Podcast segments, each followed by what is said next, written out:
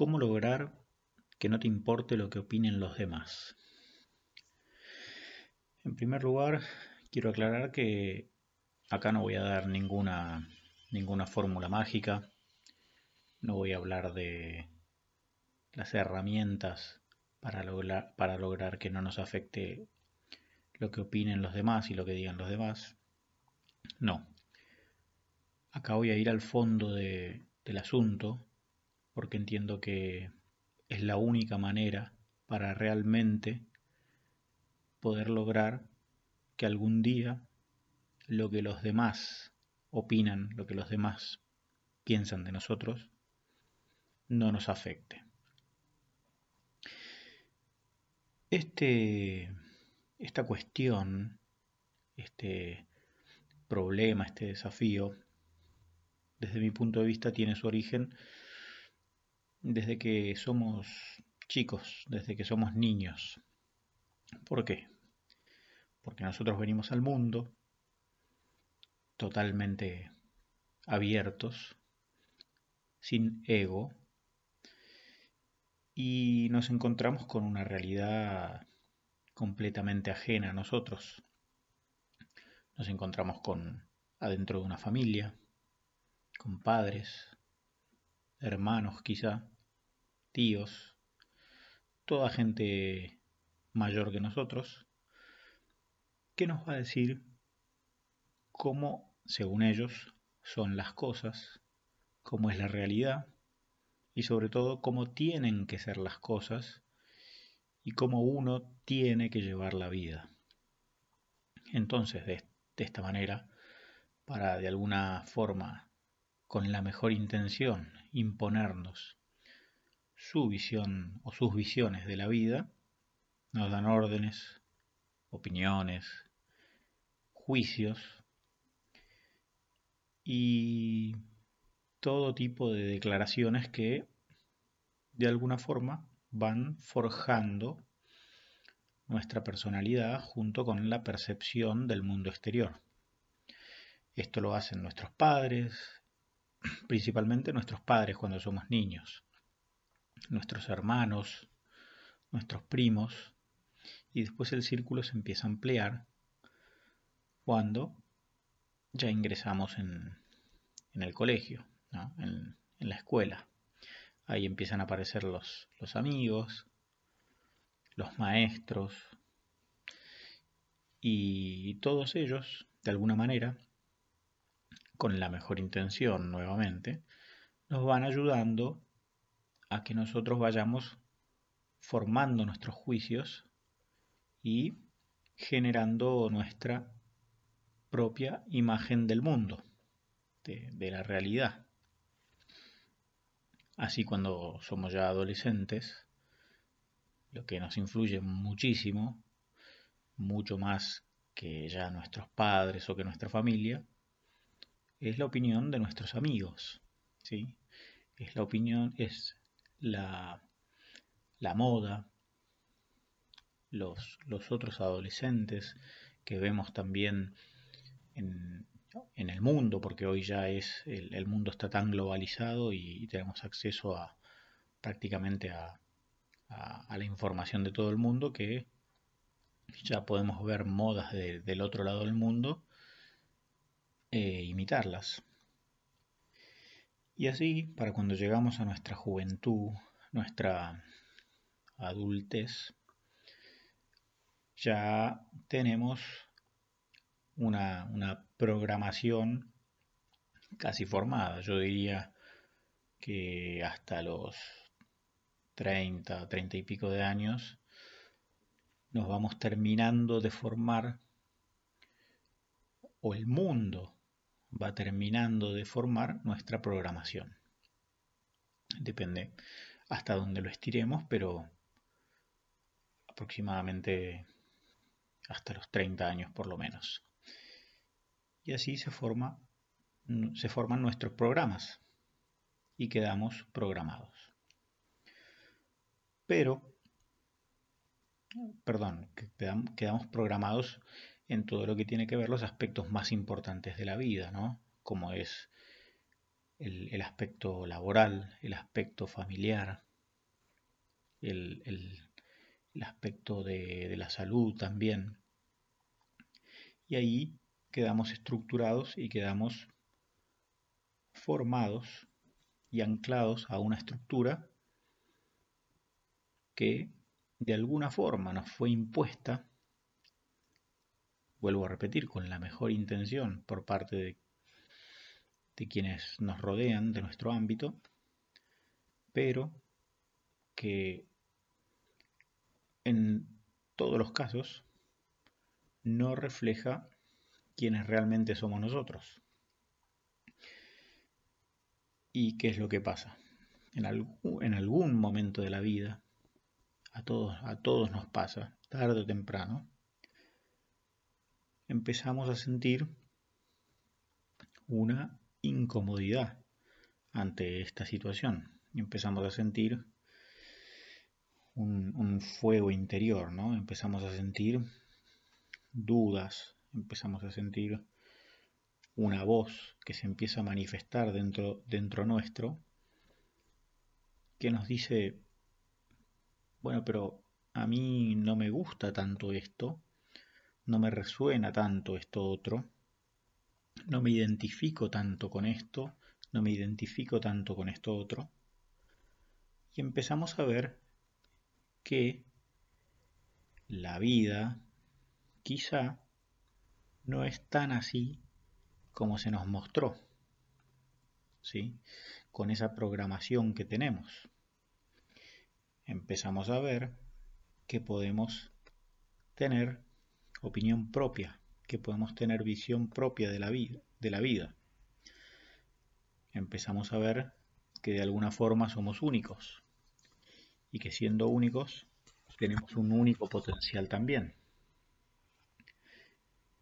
Entonces, nos damos cuenta también que tenemos ciertos dones, ciertos talentos, ciertas pasiones, ciertos gustos que son únicos, únicos nuestros. Y empezamos a ver que si no desarrollamos eso, esos talones, esos dones, esos talentos, vamos a tener un problema y ahí es en esos momentos donde empezamos a sentir toda esta fuerza interior que aparece una crisis. Se da una fuerte crisis personal interna. Esto le pasa al 100% de las personas. Algunas lo quieren ver, y ponen luz sobre esa crisis, otras no lo quieren ver y tapan esa crisis lo máximo posible.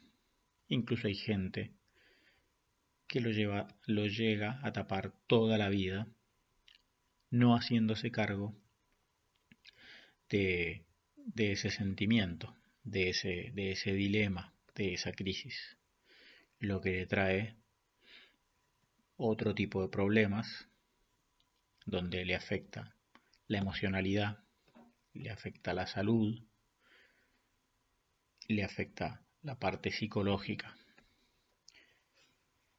Pero hay un mínimo porcentaje de la gente que sí, sí pone luz sobre, sobre esta cuestión sí se hace cargo de esa crisis y decide, elige tomar cartas en el asunto. Ahora, ¿por qué el porcentaje es tan bajo de la gente que se hace cargo de esto? De la gente que quiere eh, tomar cartas en el asunto y que quiere llegar al fondo de esta crisis. Porque la verdad es que esa estructura durante una buena parte de la vida nos sirvió para contenernos y dentro de esa estructura nos sentimos seguros y nos sentimos amados y nos sentimos aceptados por todo el entorno que de alguna manera nos ayudó a formar esa estructura. Entonces, salirnos de esa estructura implica, de alguna forma, rechazarla. Y al rechazarla nosotros tenemos, tenemos miedo de ser rechazados por la estructura, por el sistema. Tenemos miedo de no ser amados por quienes nos ayudaron a formar este, este sistema, esta estructura. Y sentimos, todas las personas, tenemos la necesidad de ser amados. Tenemos la necesidad de amar y ser amados. Entonces, este planteo nos genera miedos. Salirnos, la, posibilidad de, de salirnos de la estructura de la programación nos genera miedo. ¿Por qué? Porque tenemos esta necesidad y tenemos esta creencia de que si nos salimos de la estructura vamos a quedar completamente solos y no vamos a ser amados. Tenemos una, una, una presunción, ¿sí? un prejuicio de que alguien de afuera debe amarnos o debe completarnos. Que si eso no se da, a nosotros nos falta una parte muy importante de nuestra persona. No estamos completos si alguien de afuera no nos ama. Entonces acá es donde se da esta fuerte carencia que nos hace sufrir. Esa es la realidad. Entonces, en última instancia, el gran problema es la falta de amor propio. Pero entonces, si existe una supuesta falta de amor propio, ¿cómo, cómo generamos lo que no tenemos? ¿Cómo generamos amor propio cuando parece que no se tiene? ¿Por qué digo parece? Porque en realidad todos venimos a este mundo con amor propio. Todos venimos llenos de amor. Lo que hacemos es, mediante esa programación y la generación de esa estructura, de alguna forma generar una, creencia, una falsa creencia, una ilusión de que nos falta amor, de que no somos completos y de que no tenemos ese amor propio y de que necesitamos de alguien para estar completos. Sin embargo, la realidad es que nosotros podemos generar ese amor propio.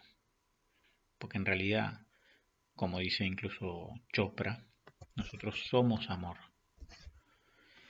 Y esa es nuestra esencia. Entonces, el amor ya está dentro nuestro. Y tenemos el poder de generarlo. Pues nosotros, en definitiva, somos, somos luz. Dios se manifiesta a través nuestro. El tema es aprender, es primero tomar conciencia de eso y aprender a manifestarlo. Ahora, ¿cuáles son algunas de las, de las técnicas para poder generar este, este amor propio? Bueno, yo acá anoté siete técnicas que me parece que son muy importantes, muy, muy importantes y que son excelentes para poder de a poco ir generando, ir sacando ese amor propio que, que nosotros tenemos.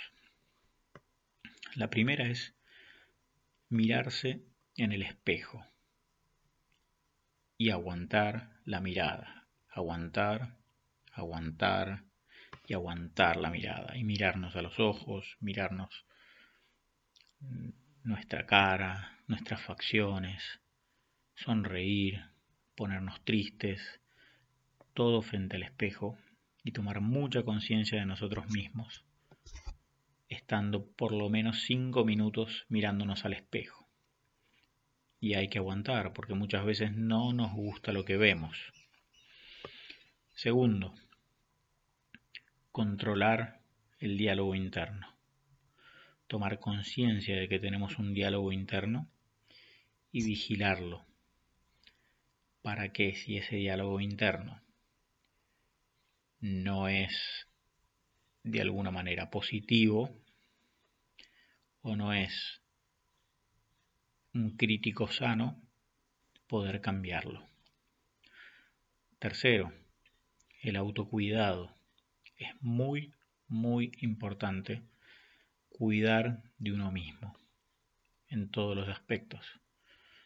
Cuidar nuestra higiene, cuidar nuestra salud, cuidar nuestra alimentación, cuidar nuestro cuerpo, cuidar nuestras actitudes, cuidar nuestra vestimenta, cuidar nuestro hogar, nuestra casa. El autocuidado, muy importante. Cuarto, cuidar la propia energía. Nosotros somos energía y tenemos que cuidarla. ¿Por qué? Porque nuestra energía es limitada nuestra energía diaria es limitada. Entonces tenemos que aprender a cuidar esa energía, tenemos que aprender a generar energía y saber en qué se nos va la energía, qué cosas nos dan más energía y qué cosas nos absorben más energía, ya sean actividades, ya sean personas o relaciones. Quinto, aprender a perdonarse. ¿sí? Es muy importante perdonarse porque para avanzar en la vida hay que equivocarse. Esto es así. Para avanzar en la vida hay que fracasar y fracasar mucho.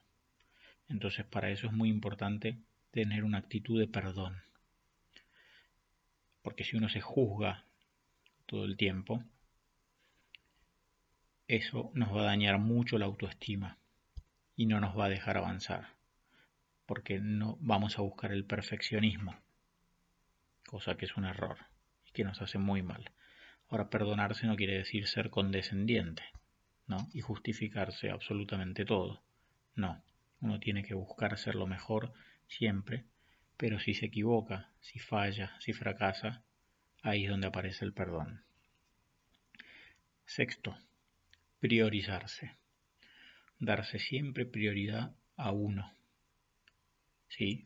O sea, primero, tiene, primero hay que estar bien uno para poder estar bien con los demás. Primero hay que amarse uno para poder amar a los demás. No se puede dar lo que uno no tiene. ¿Sí? Yendo a la, situación, a la explicación anterior, cuando existe una carencia y una necesidad de amor, es porque ese amor todavía no, no se tiene. En realidad se tiene, pero no está uno no lo tiene descubierto. Entonces uno no puede dar lo que no tiene. Por eso es muy importante priorizarse y primero aprender a amarse uno mismo para poder amar a los demás. Y séptimo, expresarse. Es muy, muy importante para amarse uno mismo expresarse, expresar nuestros, nuestros dones, nuestros talentos, nuestra alegría, nuestra tristeza. Es muy importante sacar lo que tenemos dentro. Es muy importante manifestarnos. Es fundamental. ¿Por qué? Porque nosotros somos una herramienta de Dios, una herramienta del poder universal y que venimos a este mundo a cumplir una misión, a cumplir un propósito y necesitamos expresarlo porque expresándonos es como ayudamos a los demás de la mejor manera.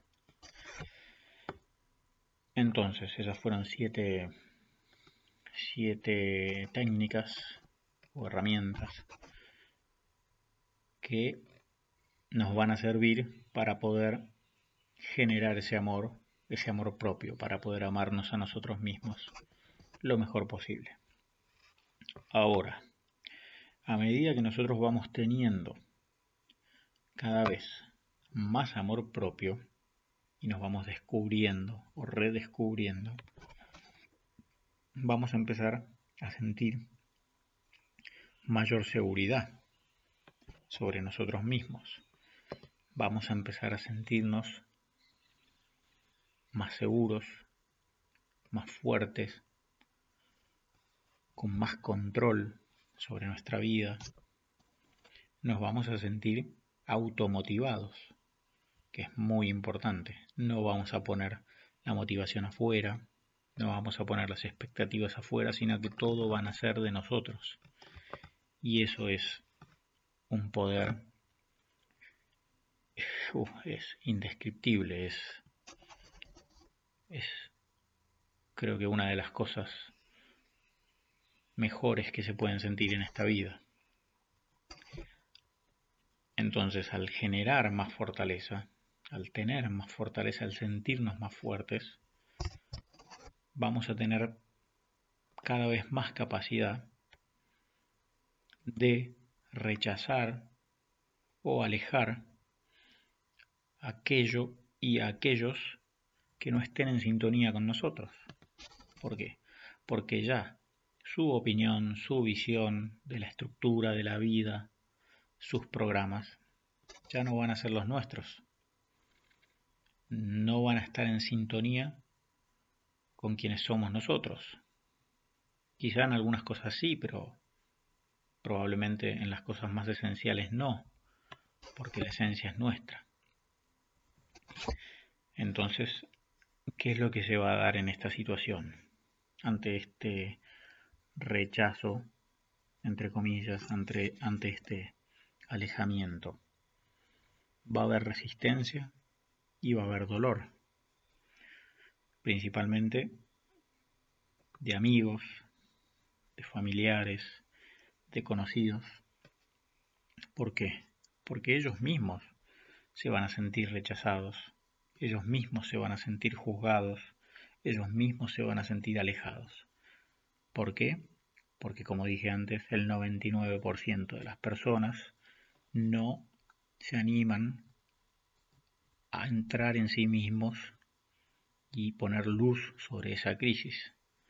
Entonces van a seguir dentro de la estructura, van a seguir dentro de sus propios programas generados por su propio entorno desde que son chicos y de alguna forma van a ver en la persona que tiene amor propio lo que ellos no pudieron ser, lo que ellos no pudieron hacer. Y ahí es donde va a aparecer la resistencia y el dolor parte del entorno. Entonces va a aparecer la crítica, va a aparecer la envidia, va a aparecer la burla, bueno, y todo tipo de manifestaciones que la verdad que no son muy, muy agradables, pero que de alguna forma son inevitables. ¿Por qué? Porque, como dije antes, la mayoría de la gente no quiere entrar dentro de sí para escuchar esa voz y atravesar esa crisis. ¿Por qué? Porque también eso causa dolor. Es la verdad. Es así de simple. Sin embargo, este rechazo y este alejamiento de los seres queridos también nos va a causar dolor a nosotros. No es solo el dolor de ellos, sino que nos va a causar dolor también a nosotros. ¿Por qué? Porque tenemos un apego hacia nuestros seres queridos, tenemos un apego hacia nuestro entorno, hacia nuestros familiares, hacia nuestros amigos, y desapegarnos de ellos nos va a doler en el ego. Es la verdad, nos va a doler. Pero nuevamente, si queremos seguir avanzando, debemos enfrentar ese dolor, echar luz sobre esa situación y atravesar el dolor, porque atrás del dolor siempre viene lo mejor. Atrás del dolor crecemos, atravesando el dolor crecemos. El dolor no hay que taparlo, no hay que ocultarlo, no hay que evadirlo. Hay que mirarlo a la cara y atravesarlo. Entonces, de ese modo, atravesando una vez más el dolor, vamos a generar mayor fortaleza, vamos a crecer más, vamos a sentir más amor propio todavía y vamos a, seguir avanzando. Que en definitiva, de eso es de lo que trata esta vida. La, desde mi punto de vista, la gran alegría de esta vida, la gran felicidad de esta vida, es el crecimiento, el constante crecimiento, el constante avanzar. Estamos hechos para avanzar, para crecer y para sacar lo mejor de nosotros mismos. Entonces, a medida que vamos creciendo, vamos avanzando. Lo que pasa que crecer duele. es así. Esto es como, como los músculos. Para hacer crecer los músculos hay que oponerles resistencia. ¿sí? Ergo, hay que oponerles rechazo. ¿sí? Entonces, al oponerle resistencia a los músculos, ciertas fibras musculares se rompen. ¿Para qué? Para generar nuevas fibras musculares que van a ser más fuertes y más grandes. De esa manera, el cuerpo evoluciona para mejor, va creciendo. Lo mismo sucede en la vida.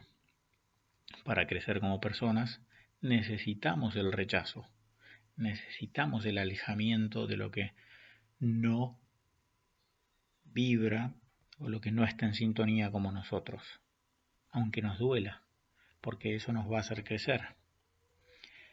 Entonces, como dije recién en la metáfora, igual que en, el entrenamiento muscular, en la vida, para crecer, hay que atravesar el dolor constantemente constantemente. La vida es un constante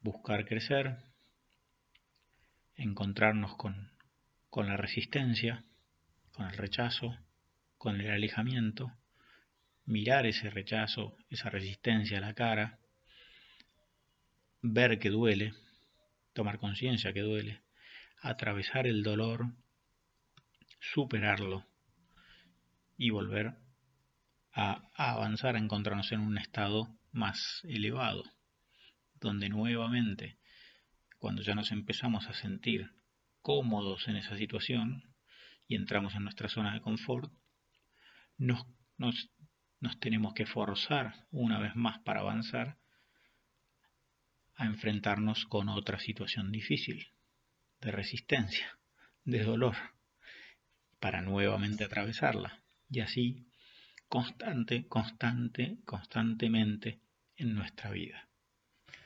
Entonces, y a medida que vamos avanzando, nos vamos a ir haciendo cada vez más fuertes y vamos a encontrar cada vez que nos amamos más. Incluso vamos a encontrarnos muchas veces cada vez más solos. ¿Por qué?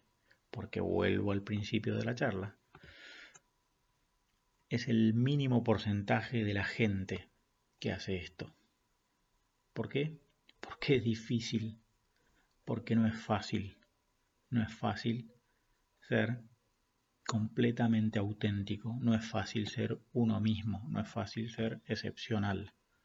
Si no, todo el mundo lo sería. Y si todo el mundo fuera excepcional, nadie sería excepcional. Porque la excepcionalidad se trata justamente de eso, de destacar, y no quiere decir ser mejor que los demás, sino que se trata de destacar por ser uno mismo, su esencia, y ser quien uno es. Entonces, es muy normal que llegado, que avanzados en la vida, avanzando en esta situación, nos sintamos solos. Sin embargo, esa soledad no va a ser como la del principio, con el miedo a que alguien o algo de afuera no nos, eh, no nos complete. No, esta soledad va a ser una soledad feliz de alguna manera, una soledad alegre, una soledad plena, ¿sí? Porque ya tenemos la capacidad de manifestar el amor hacia nosotros mismos. Entonces, incluso muchas veces puede ser una soledad hasta buscada. ¿Por qué? Porque no siempre las personas que nos rodean, a pesar de que atraemos lo que necesitamos, no siempre van a entendernos en toda esta situación. Entonces, llegados a este punto, vamos a tener plena conciencia de que ya no necesitamos a los demás, sino que elegimos a los demás para compartir nuestra vida, porque eso nos hace felices o nos hace más felices, porque si tenemos la capacidad de ser felices solos, podemos compartir esa felicidad y multiplicarla con personas que también tienen esa capacidad. Ahora es fácil, se encuentra este tipo de personas en todos lados y la verdad que no, la verdad que no. Pero nuevamente tenemos que confiar en que de alguna forma las vamos a atraer, porque uno atrae lo que es, ¿sí? no lo que quiere ser, uno atrae lo que es. Entonces, respecto de del título de esta charla, cómo lograr que no nos importe lo que piensen los demás sobre nosotros. Bueno, esta es la, desde mi punto de vista, esta es la única y verdadera forma de que al final a uno no le importe ni le afecte la opinión de los demás. Ahora, esto es un largo camino, ¿sí? esto es un proceso, por eso dije que acá no hay ninguna fórmula mágica y no hay ninguna, más allá de las siete herramientas que logré, no hay ninguna técnica eh, mágica o sencilla que nos diga, ah, bueno, hago esto y listo.